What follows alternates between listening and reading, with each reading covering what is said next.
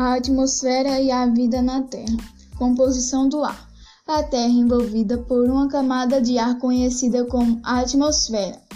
O ar é formado por uma mistura de gases que varia conforme a altitude.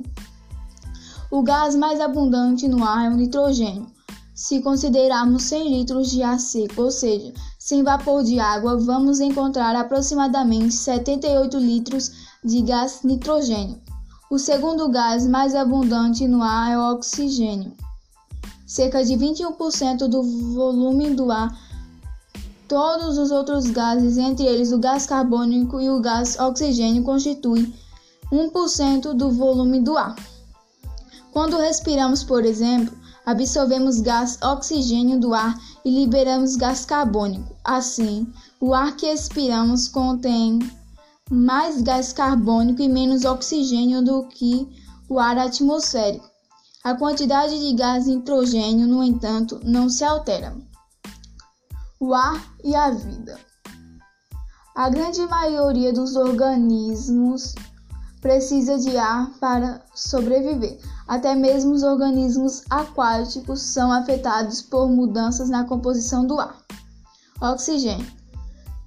Dentre inúmeros gases, contém gás oxigênio, que é consumido na respiração da maior parte das espécies de seres vivos para a utilização de energia presente nos alimentos. Outro processo importante que consome gás oxigênio e libera, dentre vários gases, o gás carbônico é a combustão, ou seja, a queima de combustíveis como lenha e petróleo. Acredita-se que maior parte do oxigênio presente na atmosfera seja produzido por organismos unicelulares conhecidos como cianobactérias. Os organismos fotossintetizantes são capazes de transformar a energia luminosa do Sol em energia química contida em compostos orgânicos.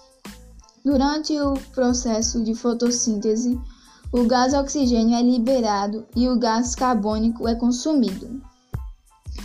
A presença do gás oxigênio é evidente porque sabemos que o gás é liberado pelos organismos fotossintetizantes e porque possibilita a presença de animais e outros seres vivos. Nitrogênio. O gás nitrogênio presente no ar não pode ser aproveitado na forma de gás pela maioria dos seres vivos. No entanto, os organismos precisam de compostos de nitrogênio como proteínas. Existe um grupo de bactérias que vivem associadas a raízes de plantas e, segue, e conseguem retirar nitrogênio ar, transformando-o em compostos que são absorvidos e utilizados pelas plantas por meio de suas raízes. Esse processo é conhecido como fixação do nitrogênio. Embora o ar seja rico em gás nitrogênio, apenas alguns organismos conseguem utilizar esse gás diretamente.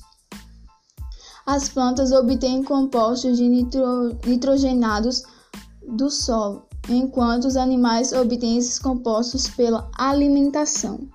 Efeito estufa natural e temperatura da Terra. O efeito estufa é um fenômeno natural e muito importante é causa do fenômeno do efeito estufa que a temperatura do planeta se mantém mais ou menos constante e compatível com a vida. Sem o efeito estufa, as temperaturas na Terra seriam negativas e não haveria água no estado líquido, de modo que a vida não se desenvolveria. No efeito estufa, a atmosfera retém parte do calor irradiado pelo Sol por causa dos gases que fazem parte de sua composição. Os gases responsáveis pelo efeito estufa é o gás carbônico. As atividades humanas causam impacto direto a, na composição do ar atmosférico e nas características do oceano e do clima. O transporte feito por meio de automóveis e caminhões e a fabricação de produtos, por exemplo, envolvem a combustão, que consome gás oxigênio e produz gás carbônico. e outros poluentes. Normalmente, por causa de correntes de convecção, o ar próximo ao solo fica mais aquecido e menos denso, se deslocando para cima. Ao mesmo tempo, o ar mais frio e denso de partes mais altas da atmosfera se desloca para baixo. Esse fenômeno é especialmente importante em grandes cidades porque ajuda a dispersar os poluentes. No entanto, durante o inverno, o ar próximo ao solo não se aquece e fica preso sobre a camada de ar quente, não ocorrendo a convecção. Dessa forma, o ar não circula e os poluentes acabam se concentrando e prejudicando a saúde das pessoas. Esse fenômeno é conhecido como inversão térmica. Como funciona a garrafa térmica? Esse equipamento foi inventado pelo físico-químico James Dewar em 1892 para manter gases liquefeitos em temperaturas baixas.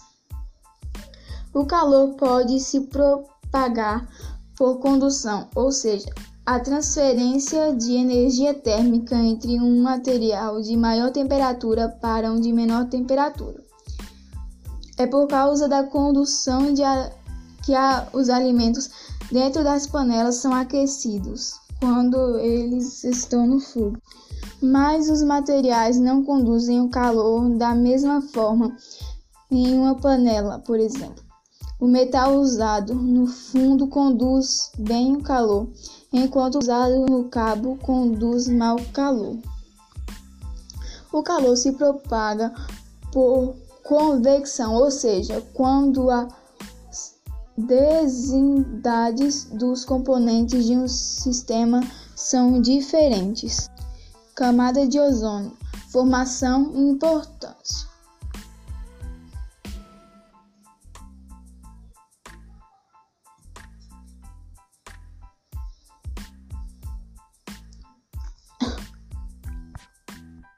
Entre 20 km e 35 km de altitude, ocorre uma concentração maior de gás oxigênio, que também está presente em menores quantidades no restante da atmosfera. Identificamos a região de maior concentração desse gás como camada de ozônio. O gás ozônio se forma na estratosfera por meio da radiação ultravioleta do Sol sobre o gás oxigênio. O ozônio é o único capaz de filtrar a radiação ultravioleta. Na troposfera, no entanto, esse gás é apenas um poluente.